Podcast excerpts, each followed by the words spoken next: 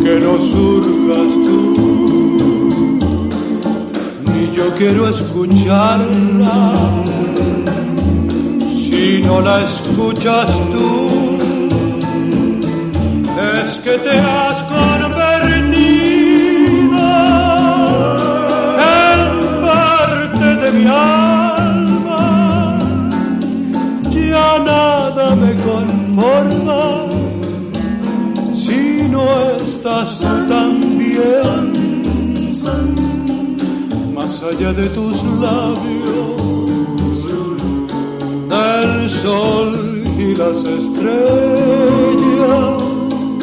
contigo en la distancia, amada mía estoy. No hay bella melodía en que no surjas tú,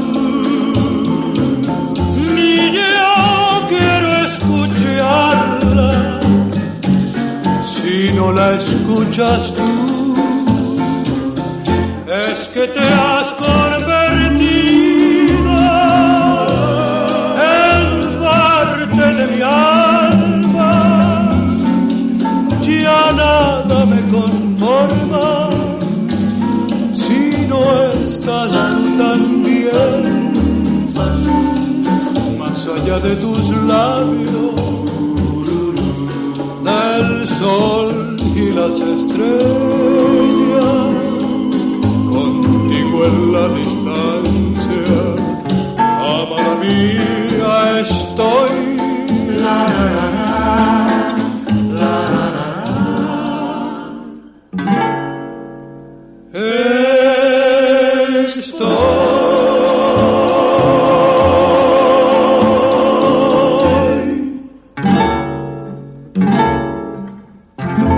Este programa es presentado por ¿Problemas de temperatura? Soluciones Industriales Mega Mármol. Somos expertos en ingeniería térmica. Descarga nuestro catálogo de productos y servicios en megamarmol.cl o contáctanos al 552 2460 90. Revista Fauna, música, arte, diseño y más. Sigue el camino de la cebra y entérate de todo en revistafauna.com. La Hormiga Diseño y redes sociales. Ideas innovadoras para tu negocio, tu marca, nuestro desafío. Imagen corporativa, desarrollo web. Cotiza con nosotros en ventas arroba lahormiga.cl. 1980. El Imperio contraataca. Estados Unidos boicotea los Juegos Olímpicos de Moscú. Se impone nuestra actual constitución y se estrena la segunda película de la saga de Star Wars. Aparecen los personal estéreo. Al inicio del primer semestre se jugó la Copa Pollagol y recién en abril partió el campeonato nacional. Por eso, la fecha 14 se jugó recién el 20 de julio. El Everton de Leopoldo Vallejos recibía en Sausalito de Viña del Mar a los Higgins de Nelson Acosta. El equipo de la sexta región, dirigido por el mítico Caupoli Campeña, había quedado recientemente eliminado de las semifinales de la Copa Libertadores de América. Sin embargo, el desgaste de la Copa no se notó en la cancha. Al minuto se pusieron en ventaja. Everton empató al instante, ambos golazos de buena factura. A los 32 se puso arriba el local. Fue un gran primer tiempo. Ambos equipos demostraron buen trato de balón, dinámica y vocación ofensiva. Al segundo, nuevamente se vino la visita y lo empató rápidamente al minuto 56. Un minuto antes del final, O'Higgins encontró el triunfo en los pies de la figura del partido, Miguel Ángel Neira.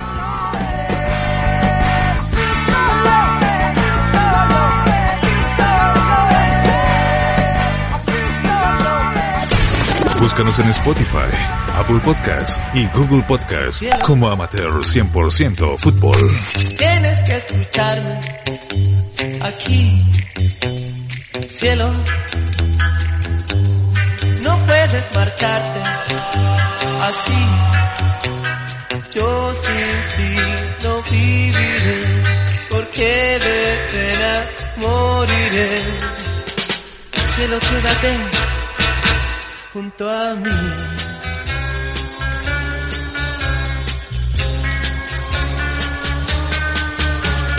Cielo,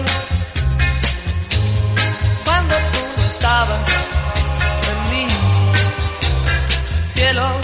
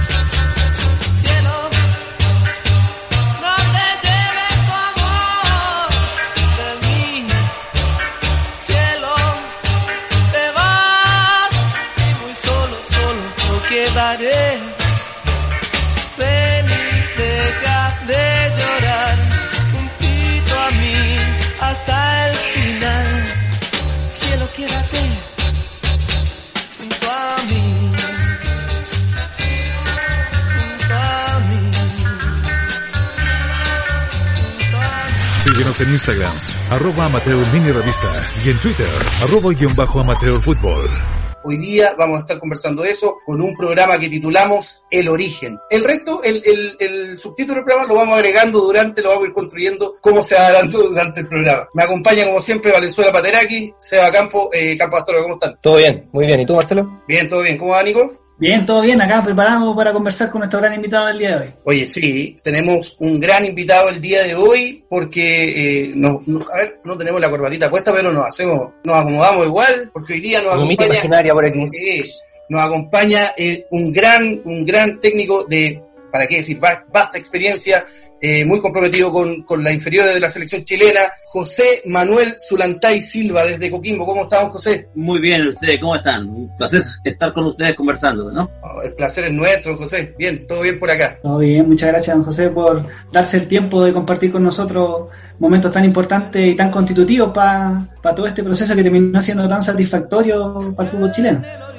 Agradecido por llamarme, así converso con la gente en Antofagasta. Estuve por allá también como jugador, como entrenador, así que tengo recuerdos muy buenos de Antofagasta, Calamba, para qué decir, Cobreloa, todo eso. Y toda la gente, amigos que tengo allá en, An- en Antofagasta. Don José usted bueno fue ayudante técnico en el preolímpico del 2004 en el que estaba Claudio Bravo eh, Pablo Contreras, Mar González, Jan Bosellur. Luego le toca dirigir eh, la generación de el gran Matías Fernández, eh, Chapa Fuensalida, Gonzalo Jara, y que ellos, bueno, clasifican al Mundial de eh, Sub-20 del año 2005. Después de eso, toma la generación de Carmona, Isla, Vidal, eh, eh, Alexis Sánchez y el gran eh, también eh, Gary Medel, que terminó llegando a- hasta Canadá. Podría decirse que, bueno, usted estuvo en todas las partes que eh, terminaron conformando esta generación dorada del fútbol chileno. Y la pregunta es, ¿qué aprendizaje eh, cree usted que hubo en esas primeras generaciones que no fueron tan exitosas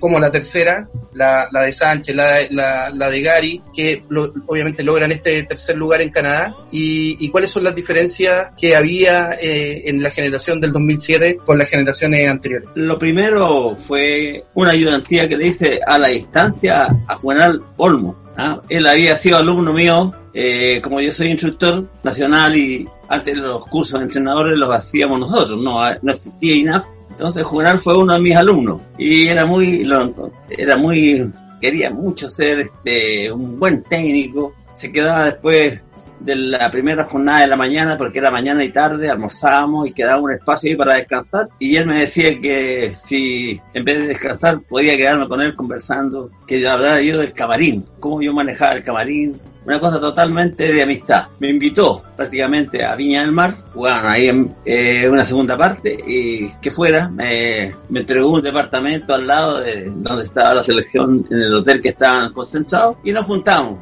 Realmente nos juntamos a conversar, pero yo más que más que de la selección misma, yo ahí conversaba con él eh, que se fortificara porque está, está un poquito inquieto, no quería renunciar. Era algo más, era algo más directo con, con Juvenal. Era, era una cosa así, más, una cosa, eh, era para reforzarle a él las cosas que habíamos conversado antes, pero más como amigo que como, un- como yo fuera a interceder en lo que estaba haciendo con la selección. Pero ahí en ese momento, cuando iban a entrenar, nos íbamos conversando y él me dijo que estaban las dos selecciones acéfalas, no tenían entrenador la selección sub-20.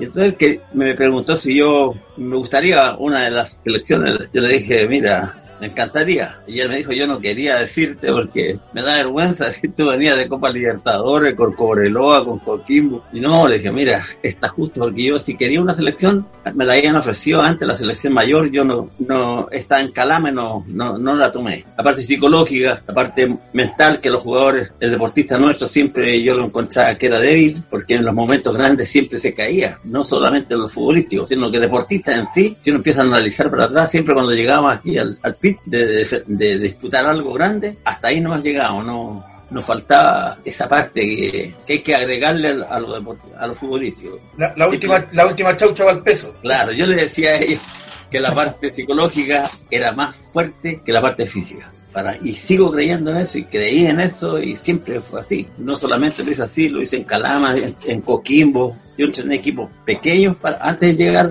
ahí. Entonces, yo le digo como en el fútbol, gané, empaté y perdí también. A la adulta. José, ¿Sí?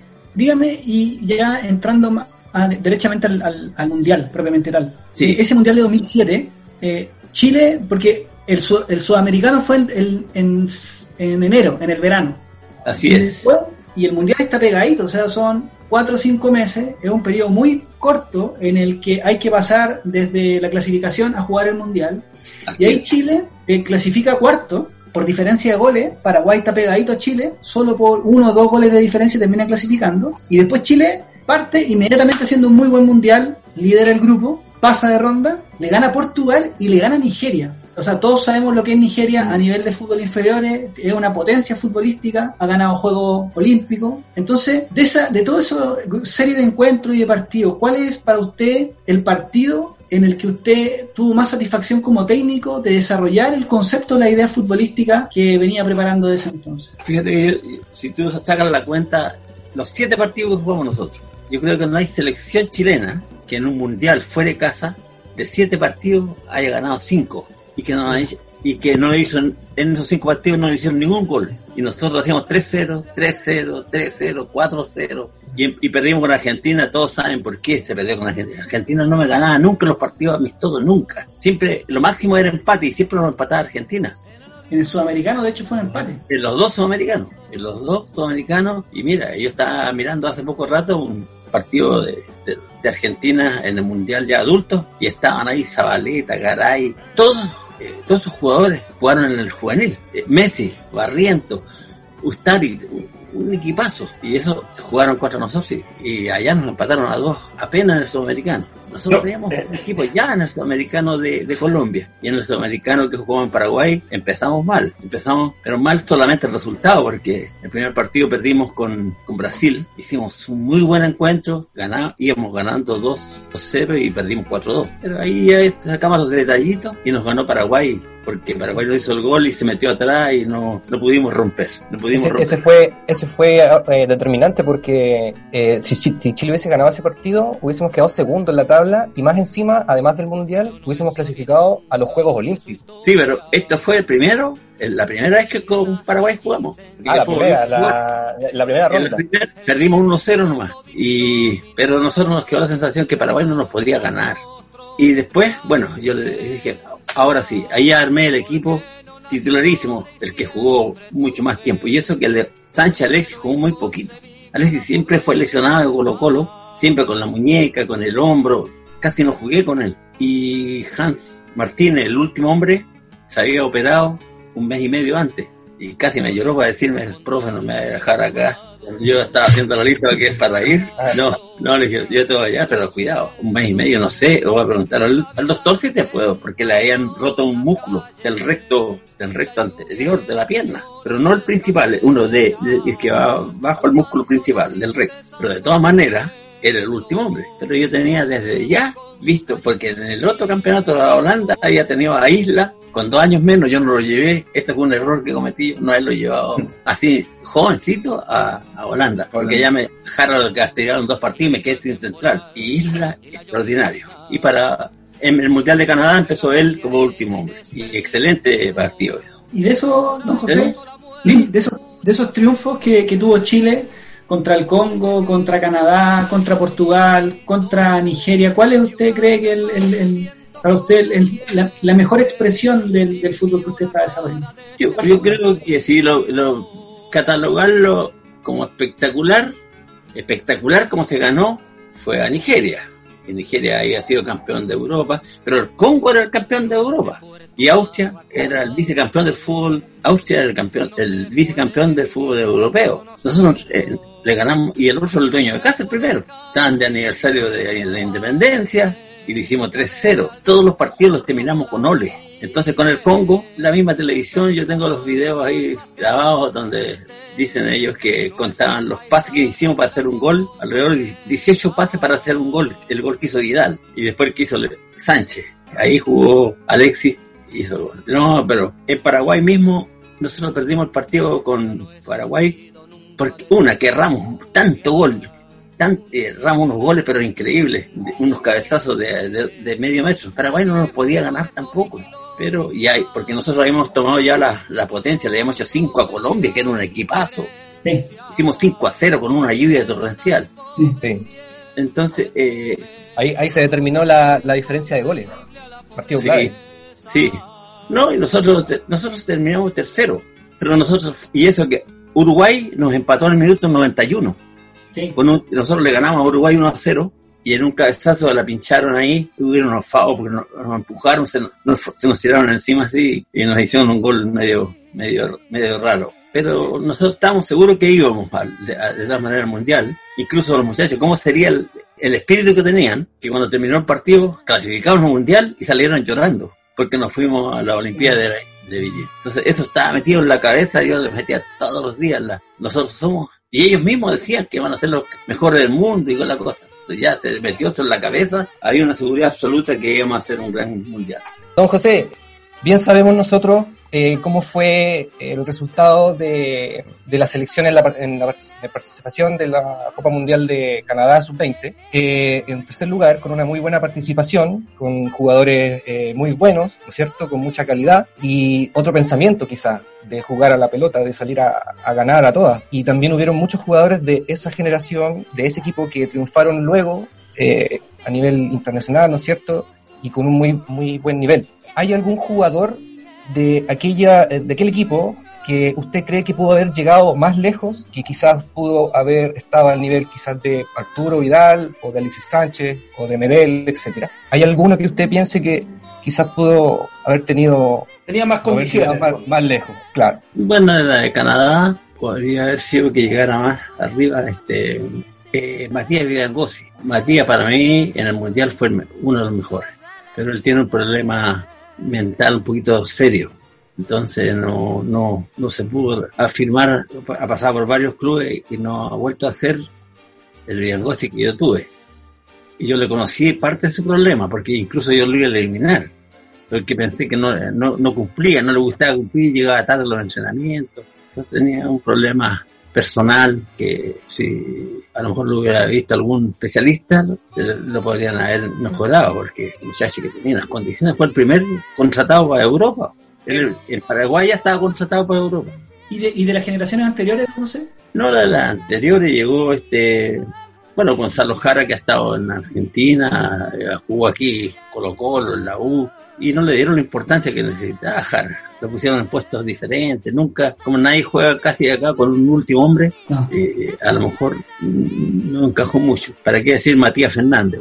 Matías tenía que haber sido mucho más, y cuando llegó también él muy blandito de la del, no, no sé como nunca la parte psicológica incluso siempre todo ahora volvió y sigue igual ahí no triunfó en Europa por eso. A mí me llamaban de, me llamaban de varias partes de Portugal de todo. Me decían que en qué puesto él rendía más me dijo un entrenador un día portugués si él era mediocampista o, o medio punta. Yo le dije me iba a decir usted él cerca del área es un gran jugador porque él hace goles tiene tiro libre eh, dejar un poquito de libertad ahí, pero no es un esos creadores que vienen de atrás porque yo no juego con ese tipo de jugador. Me gusta el jugador, eh, para mí desapareció mucho tiempo ya el, el, el típico 8 que era antes, el 10, que donde todas las pelotas pasan por él. Yo me convencí de eso porque no costaba nada marcar, decía yo, a un jugador, al mejor de ellos que es el 10 o no- o el 8, y le quito un gran potencial a los contrarios. Entonces yo prefiero que todos crearan. Don José, y en esa y, y al- y es la misma pregunta que hace Campo Astorga al contrario,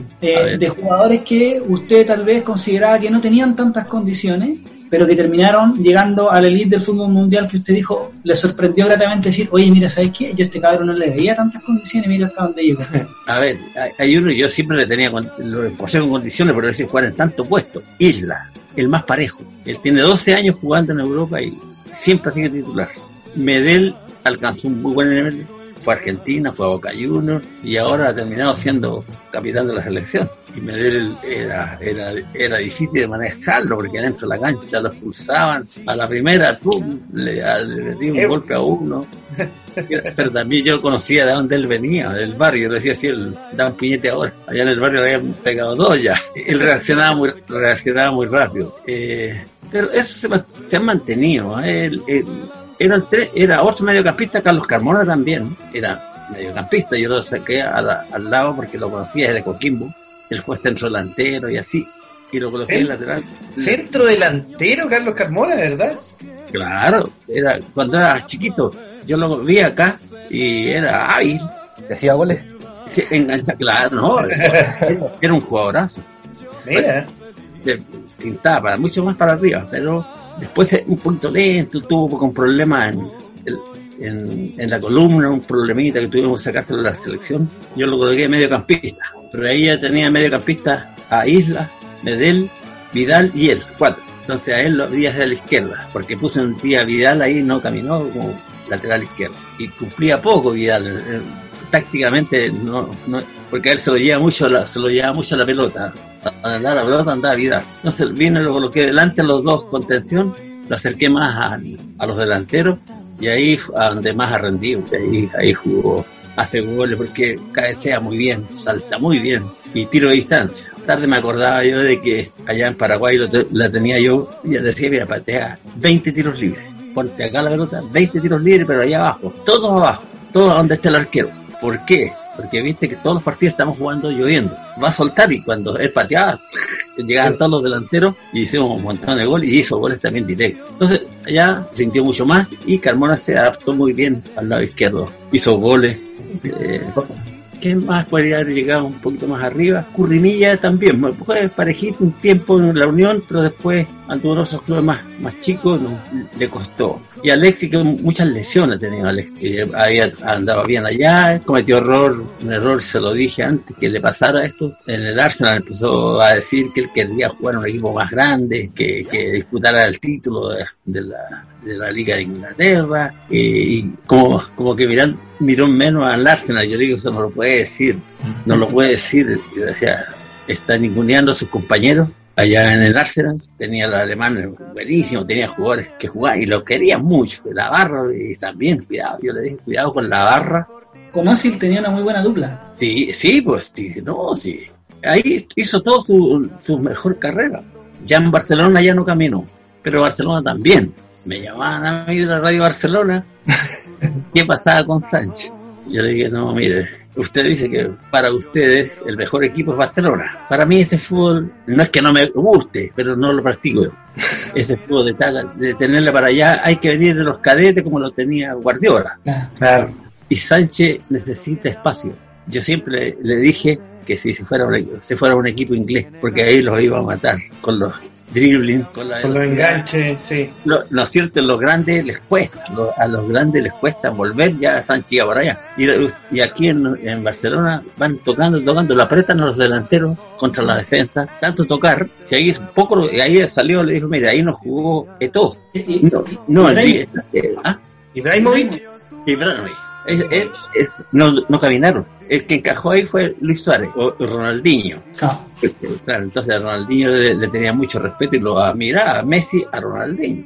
Y, y lo dejaron un poquito de lado a- para brillar, porque jugó bien. Pero en Inglaterra, cuando ya cambió, se le sucedieron dos cosas. Él, Mourinho, él tiene un estilo que se defiende mucho y contragolpea con pases muy largos. Entonces tenía arriba a Lukaku, tenía unos potentes, y todo salía de allá hacia ellos. Y se saltaban a, que saltaba en el medio campo, Claro, se saltaban a Alexis, entonces Alexis no la tomaba nunca y empezó a perder la, la punta, claro, sí. la- ¿no es cierto? A cualquier jugador le pasa, empezó a perder la confianza, todo, la cosa la veía pasar y empezó a perder también la- la- el- su físico, empezó a, a- a engordar mucho. Te lo dije yo en Calama un día que iban a jugar a Perú, ¿qué te pasa? Le dije que, que la cuarta, eh, la- el diario le puso que yo había dicho que estaba muy gordo, ¿no? Y yo le dije, que estaba guatón. yo, le dije, yo le dije que estaba excedido peso. Sí, ya no, dijo, no importa. Yo te dije, está excedido. Llegó allá a Inglaterra después y le dije... Estaba grueso, estaba grueso. Y el, el, senador de Inglaterra le dijo de inmediato que lo veía excedido de peso. Yo le dije antes, más de dos kilos tenía de más. Y Alexis, el lignito, con dos kilos de más, yo digo, si a un caballo de carrera, le- con un kilo no lo dejan correr, un kilo de más, porque No. persona, un jugador, Se- seguramente Alexis en ese tiempo debe haber andado enamorado, por eso debe haber estado con, con unos kilitos de más. esa es la otra, esa es la otra eso lo mató también. Oiga, don José, mire, esta pregunta es clave. Quiero que usted eh, sea lo más sincero posible. Aquí es, es, en amateur lo más importante. Lo primero es que, bueno, si a usted le tocara contarlo, eh, ¿cuál diría usted que fue el principal aporte futbolístico al final a todo este proceso? A todo el proceso en el fondo, y no solo, y claro, la generación dorada en, en- en- en general, no, no solo el, proceso en el cual usted es entrenador, sino que el proceso que sigue Marcelo Bielsa, que luego lo tiene eh, Claudio eh, Claudio Borgi, luego eh, San Paoli y termina con eh, Pisi con la Copa con la Copa eh, de Confederaciones, eh, perdón, eh, la Copa Centenario 2016 y bueno, la posterior eh, no clasificación al Mundial de Rusia 2018. En ese sentido, José, su aporte a esa generación, la verdad, aquí con la verdad. ¿Usted, ¿Sí? cree, que, ¿Usted cree que los técnicos que yo le nombré, el resto de técnicos, están un poco sobrevalorados a lo mejor, eh, y por sobre todo a lo mejor Marcelo Bielsa, que, que bueno, eh, fue parte importante de este proceso, pero eh, como dicen, los partidos hay que ganarlos y los campeonatos también. En ese sentido, eh, bien sabemos que Bielsa deja una enseñanza, pero en, en, en triunfo no, o sea, en, en- logros no, no se materializó ninguno en ese momento. Entonces, en ese Y que, sentido, y- y que también tomó un equipo que ya venía con, con logros importantes. claro. Esto creó, eso que yo dije de Bielsa no era criticarlo. Sino que, claro, es que dije en una y, y que generó un tremendo problema. Yo con Bielsa tenía muy buena amistad, muy buena. Me hablaba siempre, me preguntó por los jugadores, jugador por jugador, los grabó a todos de a uno por uno y el preparador físico mío se quedó trabajando con él, era el que le firmaba todos los partidos. Entonces, tenía muy buena, pero de repente tac, se cortó la... Y yo pienso que si Bielsa no hubiera tenido esos jugadores, no le habría resultado, porque a él le gustaba también mucho la dinámica. Hablé mucho con él que la selección que más me había gustado de Argentina a mí era la que dirigió él, pero había un problema, no metían goles, teniendo a Batistuta y Crespo. Y él jugó con uno solo. Sí, Yo también jugué con uno solo, en los dos mundiales. Si no es necesario eh, tener tantos delanteros para meter goles. Entonces, eh, conversamos mucho de eso y yo le decía, mira, yo en Coquimbo tuve un problema. En Coquimbo nosotros dominamos los equipos, los apretábamos contra... Lo mismo que hice con la selección lo hice acá, con jugadores de menor calidad, y que- porque no, no había dinero para tener un... Pero aquí no nos ganaba nadie. Pero erramos, erramos goles, erramos goles. ¿Por qué? le- llegamos al acuerdo, decía yo, de que le dimos tanta dinámica al equipo que cuando se necesita en ese momento de, de frialdad frente al área, se, se atolondan, se, se apuran demasiado. Y llegamos casi a, a entendiendo de que era así era la cosa. Como digo, conversamos mucho, porque yo saqué un delantero para acá, a Coquimbo, que era Mario Zurita, me acuerdo, y, y no quería, y como que era Coquimbo nomás. Yo le dije, mira, te vas a ir a Coquimbo, te vas a llenar de goles, porque llegamos por todos lados. Debutó, hizo cuatro goles y ganamos 4 a 0. Le dije, le dije acá, es llegar y meterla adentro, compadre. Entonces, si, Bielsa no hubiera tenido esos jugadores, no le haría ido también, porque él tenía mucha dinámica y la selección que venía no era para dinámica. Hay, buenos jugadores, pero a dos por hora, como se jugaba en Chile. Y eso fue lo mío, cambiar el fútbol chileno. Tengo títulos de, que de mismo Tocali cuando dijo una vez dijo me sorprendió la dinámica del fútbol chileno de la selección chilena si nosotros le ganábamos siempre a Argentina o, lo, o nos empataba pero siempre iba a jugar todos los que jugaron contra nosotros la Bessi todo esto que han venido para acá van Sí, sí, no, fue Pe- Peirone ese, Messi eh, ellos estaban jugando Zabaleta, Garay, el mismo el capitán de, el capitán de Colo Colo, ¿cómo se llama el central? Que juega con Garay, el que juega en Colo Colo hace poco. Barroso. Ah, Barroso, Barroso. jugaba con, con Garay. Sí, el único, el único problema, el único problema de ese partido es que el, el árbitro alemán Stark se puso también la camiseta albiceleste. El- Que- Mercado, fíjate, fue el que le pegó la patada. Él, yo tengo el video donde cae y salta Medel y este le da una patada para arriba. Y Medel Sí. se volvió y, y lo amagó, amagó pegarle. Sí, sí. Mercado, Mercado tiene un alto, un alto pro, prontuario contra esta selección Ese chilena. bandido, si- si ustedes está- lo están entrevistando, les pega una patada también. En la final, Con Alexis, Alexis. Alexis le dejó así los tobillos. Esa, eso fue brutal. Fue un brutal. bandido, oye, un bandido. ¿Mm? Un bandido, esa es la verdad. Y este hizo. Mer- ¿Mercado sería, sería un jugador que usted seleccionaría? No, no, a mí no me gustan los, los, los malandros en la cancha, no. Los patas sucias, ¿no? no, no. Fuerte una cosa, pero ya pegar patadas. Pero mala, ya. inten- mala intención es otra Claro, cosa. ahí- Sí, hay una cosa. mala intención de otra.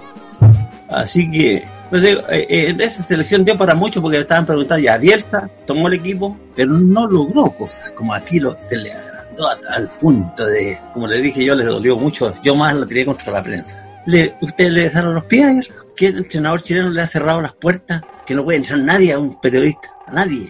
Ustedes andaban arriba de los techos. Sacando fotografías, ¿verdad? En los árboles andaban, tenían que pagarle las casas de los lados para andar en, la, en las terrazas sacando fotografías. Y después viene a San Paolo y le cerró dos cuadras, que no podía pasar nadie con vehículos, ni caminando, porque estaban lesionando ellos. Ya, y después salieron con los drones y toda la cuestión, ya con... eh, no, eh, no sé, por aquí nos venden todas las pomadas, había ahí por ahí. Los dos aprovecharon la dinámica. La dinámica no le fue así muy bien a, a Borgi, que le dio otra idea futbolística. Entonces, Claro, me- Es que, es que Borgi, claro, Borgi tiene otro juego, sí.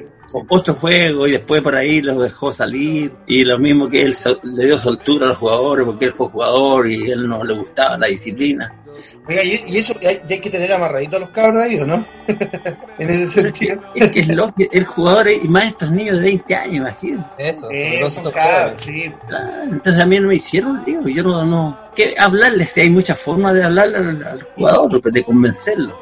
Entonces, él lo dejó salir, gran fiesta donde Valdivia y, y para qué decir, pues. Y conocemos, y conocemos el resto de la historia también. pues. Claro, ¿quién se fue? El técnico, si así es la cosa. Y después San Paoli, que había, yo lo había conocido en, en Perú cuando fue a jugar un cuadrangular allá, él entrenaba a la sub-20 del Perú. Se fue a Ecuador y de ahí, y cuando llegó a, a O'Higgins, o a la U, no, a O'Higgins o a la U primero, O'Higgins. O'Higgins. Sí, no, Higgins Venía primero. con, venía con la dinámica. Decía que él le copiaba a Bielsa. Bielsa tenía la dinámica, si eso, eso, eso, yo, si lo conversamos mucho, entonces, pero este los mataba también. Llegaban de allá de Europa, desgarrados uno o dos jugadores, siempre lesionados. Y yo siempre estaba en contra de eso, pero manejó la dinámica. Sí, en ese sentido. Es el que más provecho le sacó. En ese sentido, don José, ¿no cree que de repente San Paoli reventó mucho a los jugadores? Porque en- sobre todo en Brasil, con ese entrenamiento con doble carga, yo la impresión que tengo es que si lo hubiésemos ganado a Brasil en, en, en octavo de final, en cuarto de final ya no había equipo, si estaba Los Gary Medel lo, lesionado. los mataba. Fíjate, esto yo lo dije. Lo dije en la entrevista. Para mí no puede ser. Vienen de Europa, jugando allá cada tres días. Y aquí llegaban lesionados, uno o dos, siempre. Exageró. Menos mal que los muchachos eran jóvenes y soportaron más de la cuenta. Claro. Después vino Pizzi, que tenía un buen fútbol, pero no era para la dinámica. No. El fútbol era, era otro fútbol el de, el de Sí, y de hecho, y- Se, se notó el cambio ahí entre San Paoli y, y, y Pizzi. no, y de hecho, y de hecho si uno, si uno de, hace como un análisis muy rápido, no tengo duda de que el Chile de, de la Copa de la Copa Centenario del 2016, desde eh, la segunda ronda, pasando a la zona de grupo, ya como que le debe decir, le debe decir, oye, ¿sabes qué, profe? Nosotros vamos a jugar como veníamos jugando, al ritmo que veníamos jugando, porque si no, no ganamos la Copa. Ese era el tema, sí. Porque el juego de Pizzi era otro juego, era mucho más lento. otro, otro. Sí. Pero los jugadores estaban mentalizados para un fútbol y por eso duraron 10 años con el mismo nivel. El mismo nivel. Fíjate que yo no regresé nunca de los mundiales con los jugadores lesionados graves. Nunca. Pero eh, es que el jugador es complicado también. De repente te dice que lo lesionaste mucho y de repente dice que lo lesionaste poco. Entonces, sí, sí, es, es muy. eh, pero uno, yo, uno que ha sido jugador, tiene esa ventaja sobre el que no fue jugador como técnico. Pizzi fue un gran jugador. San Paolo no jugó nunca, ni con tierra. El, Bielsa jugó muy poquito, casi nada. No jugaron ellos. Entonces, como decía este Menotti, si el que ustedes no jugaron no tienen ni idea. Decía, no, no saben qué, estar ahí dentro de la cancha con 80 mil personas, patear un penal y uno tiembla.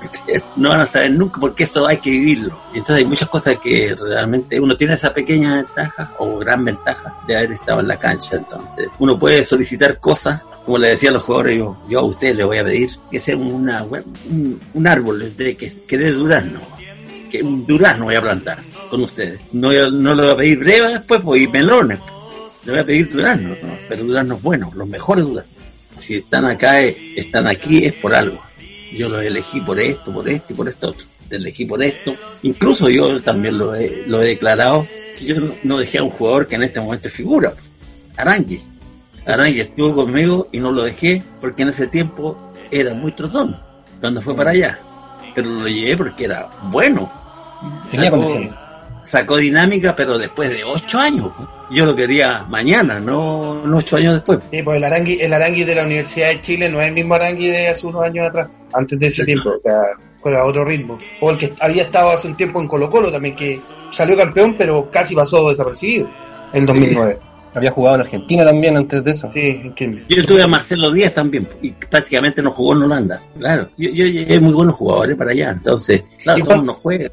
Cuando usted llegó al Chelo, ah, cuando llegó a Chelo Díaz ahí, ¿de qué jugaba él? ¿De, y ¿Cuál era el puesto de él en ese tiempo? Él era lateral derecho, De lateral derecho. claro, y después aquí, en La Serena, Víctor Hugo Castañeda lo puso de a donde Sí. juega ahora. Sí, y, y le porque le pegaba muy bien a la pelota. Y yo tenía, el lateral derecho tenía a dos, más tenía al Pa- Paco Ibáñez también, que era otro chico que andaba muy bien en ese tiempo, muy bien, y, el, y Chapa fue salida. Claro. No, tenía, tenía, mucho, tenía mucho más velocidad que Marcelo Díaz. Claro, y en el medio campo tenía, en ese rato andaba muy bien el Puy Vázquez, que todavía juega en Auda Italiano. Sí. Entonces, eh, sí, hay- muchos jugadores, todavía juega el Vázquez. Claro, yo en, allá jugaba a ese, no con dos stoppers, a este jugaba con tres, porque los equipos europeos juegan con dos puntas y un centro delantero. Entonces, y yo si tenía dos, me, me faltaba uno. Entonces le sacaba uno en el medio, colocaba tres stoppers a muerte contra los puntas y uno sobrando. Así se jugó contra Argentina también en 2007. Sí, sí, sí, no, sí jugué varios, varios partidos así. Don José, don José Zulantay Silva, ha sido de verdad un honor tener esta conversación con usted el día de hoy. El capítulo titulado como El origen, cuando yo creo que despierta eh, este hambre de triunfo de la, de la selección chilena, bueno, juvenil, y que obviamente se traspasa hacia todo este proceso que, que viene después. Don José, eh, de verdad eh, un honor eh, haberlo tenido el día de hoy con nosotros, esta conversación eh, totalmente sincera y eso se lo agradezco. Y cuando yo me comuniqué con usted me dijo, yo no tengo problema de hablar de nada y así ha No. sido y eso se demuestra y, y eso se agradece.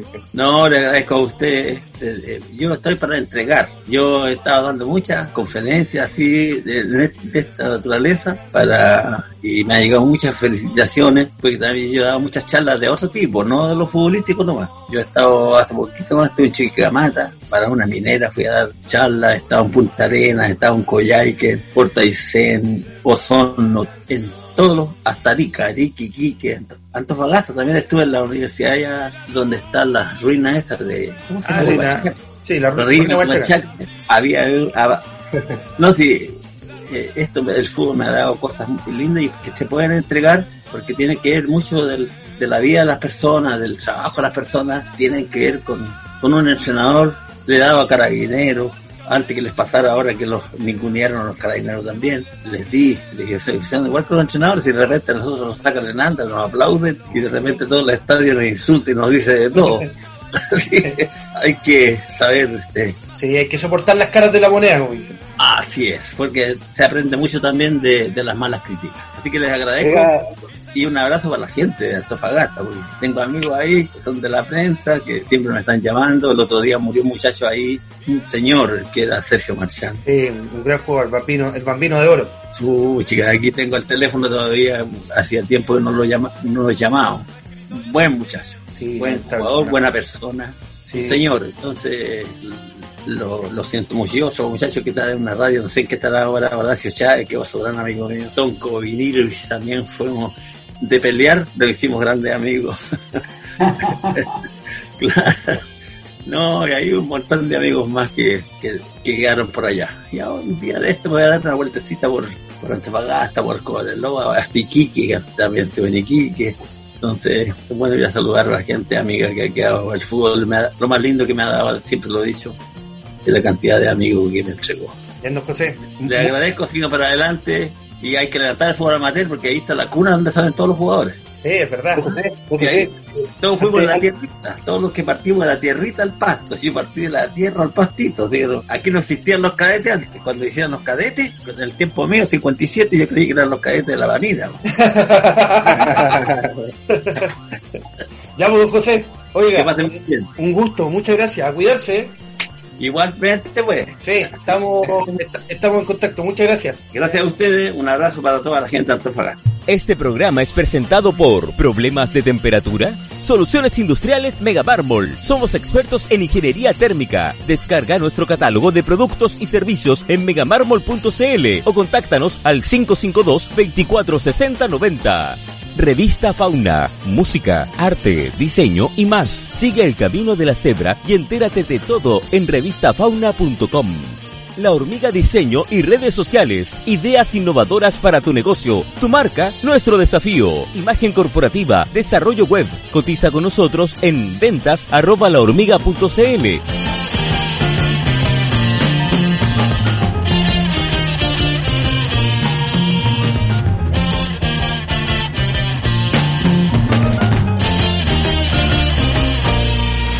Síguenos en Instagram, arroba amateur mini revista y en Twitter, arroba guion bajo amateur fútbol.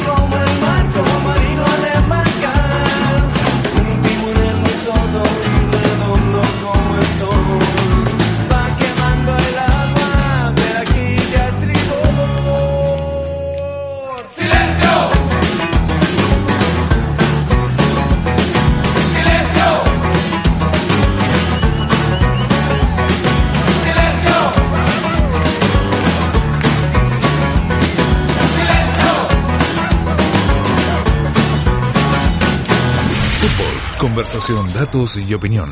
Pronto volvemos con Triunfo Moral.